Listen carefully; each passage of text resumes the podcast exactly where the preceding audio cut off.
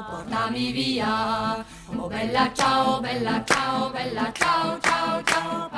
Bonjour, vous écoutez Bella Ciao, le podcast de Montréal antifasciste. Ici, vous trouverez des infos, des analyses, des chroniques, de la musique et des entrevues sur les luttes antifascistes montréalaises, québécoises, canadiennes et internationales.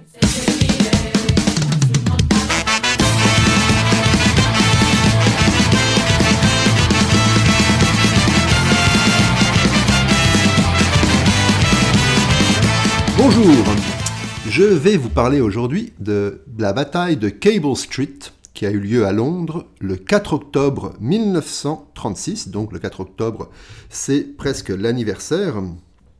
Euh, juste avant de vous en parler euh, de façon plus précise, un tout petit rappel sur le contexte. Donc 1936, ça fait trois ans que Hitler est au pouvoir en Allemagne. En Angleterre, en Grande-Bretagne, les conservateurs sont au pouvoir. C'est la crise économique, la Grande Dépression aux États-Unis. C'est le Front populaire en France.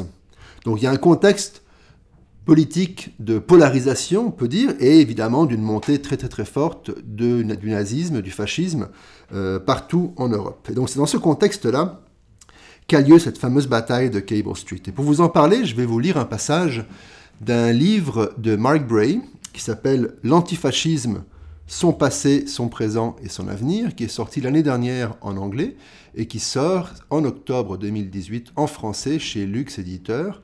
Et, et donc je vais vous lire un extrait de ce livre. Avec le Front populaire, le Parti communiste britannique s'empresse d'adopter la démocratie parlementaire, qu'il considérait jusque-là comme un opiacé contre-révolutionnaire, et fait des appels du pied au Parti travailliste. Même si le Labour décline la proposition, le Parti communiste continue de cultiver une image de respectabilité et tourne le dos à un militantisme antifasciste de combat. En octobre 1936, l'Union britannique des fascistes, qu'on appelle aussi les chemises noires, qui sont dirigées par Oswald Mosley, organise une marche dans le quartier juif de l'East End de Londres. Pour faire annuler la manifestation, le Jewish People Council Against Fascism and Antisemitism, donc le Conseil du peuple juif contre le fascisme et l'antisémitisme, et ses alliés, lance une pétition que 72 000 personnes signent en deux jours.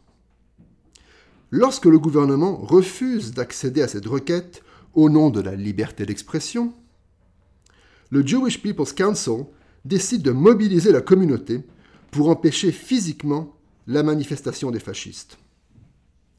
Le Parti communiste britannique refuse de les soutenir. Au lieu de quoi, il appelle ses membres à un rassemblement en même temps à Trafalgar Square en soutien à la République espagnole. Je vous rappelle que c'était la guerre civile à l'époque en Espagne. Le Parti communiste imprime même un tract prônant la dignité, l'ordre et la discipline plutôt qu'une véritable interruption de la manifestation des fascistes. La base du, parti, et notamment ses membres juifs, est scandalisée. Elle s'opposera à Mosley physiquement, quoi que le parti en dise. Après s'y être fortement opposée, la direction du parti finit par accepter de soutenir l'action antifasciste. Le 4 octobre 1936, plusieurs milliers de fascistes se rassemblent pour défiler dans le quartier, à forte majorité juive, de l'East End de Londres. Selon la police, 100 000 manifestants se ruent dans les rues adjacentes pour empêcher les fascistes d'avancer. Une demi-heure avant l'heure de départ prévue, la police charge la foule avec ses matraques pour que l'Union britannique des fascistes ait la voie libre.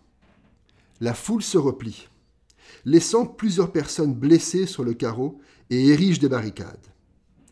Des antifascistes renversent un camion sur Cable Street, tandis que d'autres attaquent un chantier attenant et y récupèrent du matériel à ajouter aux matelas et aux meubles. Des antifascistes de tous les horizons, allant de juifs orthodoxes barbus à de rustres dockers irlandais catholiques, défendent les barricades avec des pavés. Quand la police charge le camion renversé, les antifascistes lancent de petites bombes artisanales. Alors que les fascistes chantent Youpin, Youpin, On va se débarrasser de vous. Les antifascistes répondent par le slogan espagnol Non pasarán. Ils ne passeront pas. Les fascistes continuent d'affluer, certains dans des voitures dont les vitres ont été remplacées par des filets pour limiter les dégâts des pierres antifascistes. Oswald Mosley finit par arriver avec une demi-heure de retard dans une voiture décapotable, protégée par des chemises noires en moto. Des fascistes passionnés le saluent. Les antifascistes les huent et les traitent de rats. De plus en plus de policiers arrivent. Ils seront plus de 6000, mais de moins en moins capables de maintenir l'ordre. Des pierres et d'autres projectiles, comme des bouteilles de limonade oxygénée à moitié pleines qui explosent après avoir été remuées, continuent de s'abattre sur les policiers et les fascistes. Quand la police montée charge les antifascistes, on fait exploser un sac de poivre devant eux et on lance des billes à leurs pieds. On déverse depuis les fenêtres le contenu de pots de chambre et on laisse tomber des briques. Une scène encore plus violente a lieu lorsqu'on tente de libérer quelqu'un que la police vient d'arrêter. Ainsi, avant même que les fascistes aient pu avancer, la police doit annuler la manifestation. Les chemises noires, outrées, s'insurgent. Nous voulons la liberté d'expression. Au total, 80 manifestants sont arrêtés et 73 policiers blessés. Le jour suivant, l'Union britannique des fascistes attaque le gouvernement. Il a baissé les bras face à la terreur rouge, lance-t-elle. Mais selon un antifasciste juif, une grande partie de la communauté juive en a assez de baisser la tête. Cet épisode sera connu comme la légendaire bataille de Cable Street. Mosley n'est pas passé.